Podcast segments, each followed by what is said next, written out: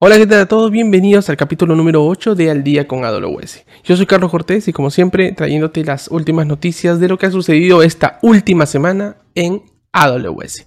Esta semana yo la llamo la semana del serverless para Big Data. Em, ahora sabremos por qué. Empecemos.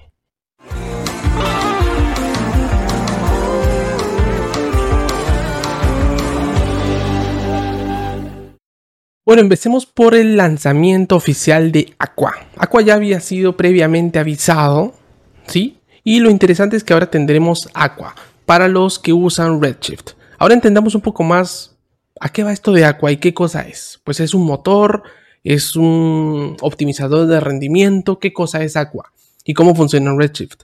Pues como sabemos, Redshift lo usamos para procesar consultas muy pesadas. Y en Redshift tenemos una gran variedad de tamaños de instancias para procesar. Una de esas instancias de las que queremos ver hoy se llama las RA3. Las RA3 vienen en diferentes sabores, desde la 4X hasta la 16X Large. Y estas son especiales porque estas son las que vamos a usar para implementar Aqua.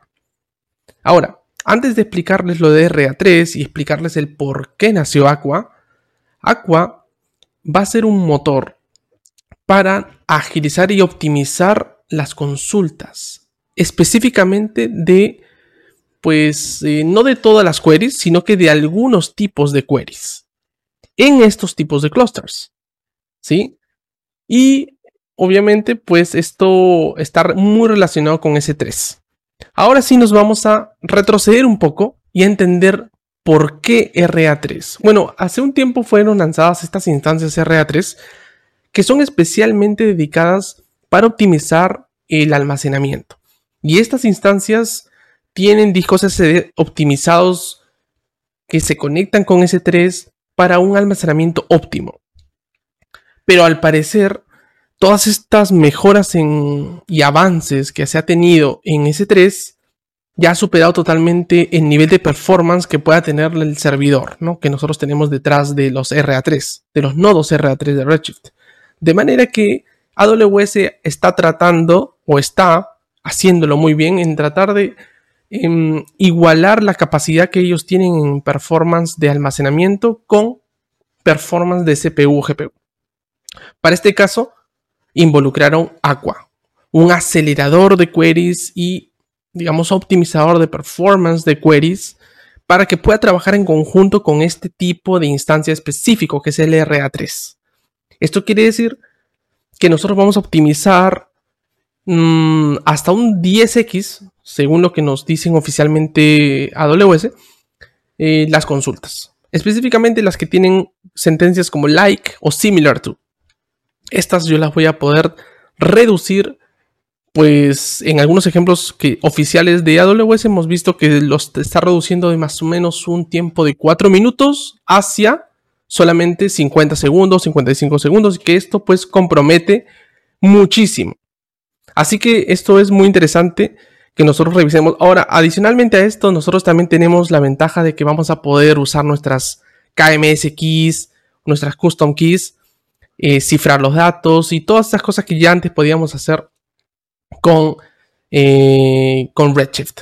Así que veamos qué tanto podemos realizarlo. Ahora está disponible gratis, por cierto. Entonces, si ya tienes un clúster de Redshift y quieres hacer la prueba, probar unas queries muy pesadas de datasets muy grandes, simplemente edítalo y habilita la opción de poder usar Aqua en ese clúster.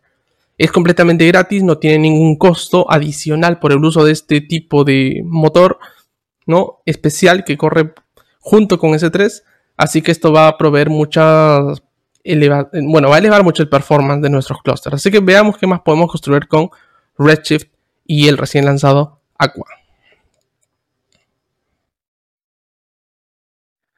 Ok, esta noticia está muy interesante relacionada también a serverless, por eso esta es la semana de serverless y vamos a tener más noticias acerca de serverless.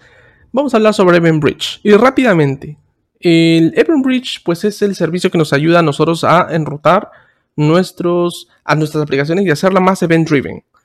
Son basadas en eventos. Entonces, ahora Eventbridge va a soportar que nosotros enrutemos destinos específicamente a través de las regiones. Y esto nos va a permitir transformar nuestras arquitecturas, hacerlas más resilientes, pensar más en lo que es el disaster recovery y la tolerancia a los fallos. Porque ahora podemos, eh, bueno, ese es un approach, ¿no? Ese es un approach, porque nosotros podemos tener pues toda nuestra arquitectura eh, basada en Evenbridge y los eventos se van disparando hacia no solamente Virginia, sino hacia diferentes regiones, eh, Ohio, Oregon, etc. Otros y tener una arquitectura que pueda soportar a ese lado un porcentaje de nuestro tráfico. El otro approach es centralizarlo. A nosotros poder de, alguna manera tener destinos distintos en otras regiones, en otras cuentas de AWS, nos va a permitir ampliar y proteger también los datos sensibles. Si hay datos sensibles, podemos centralizarlo específicamente por un event bus específicamente ruteado hacia, hacia una organización o una cuenta que va a trabajar esos datos sensibles. Y si no es dato sensible, pues tomará una ruta distinta hacia otras cuentas en otra organización o simplemente en otra región donde puede estar más libre ese paso. Entonces, nosotros vamos a construir arquitecturas que sean más resilientes, sean más seguras. Y principalmente Eventbridge con esto de hacer cross-region routes para los event bus targets está muy interesante. Échenle un vistazo y díganme cómo lo harían ahora, cómo van a transformar las arquitecturas, esos que antes teníamos que usar otros servicios al medio para poder seguir trabajando y llevar nuestras arquitecturas a otra región. Ahora lo hacemos nativamente con Eventbridge. Denle un vistazo. Bueno, eso ha sido todo. Espero que lo hayan disfrutado. No se olviden de estar siempre atento al próximo episodio de estar siempre atento a los nuevos lanzamientos que es importante para tu carrera profesional como Cloud Architect, como Cloud Engineer, como DevOps o como cualquier tema que esté relacionado con Cloud Computing. Es muy bueno saber lo que está sucediendo en el mundo de Cloud y pues cada semana yo te lo traigo para ti, explicado, con críticas y con buen humor. Nos vemos pronto, comparte, no te olvides de activar la campana, dale like y comenta pregúntame lo que tú quieras. Así la próxima semana puedo empezar a ir contestando todas las cosas o consultas que tengan. Y ya nos vemos pronto. Bye bye.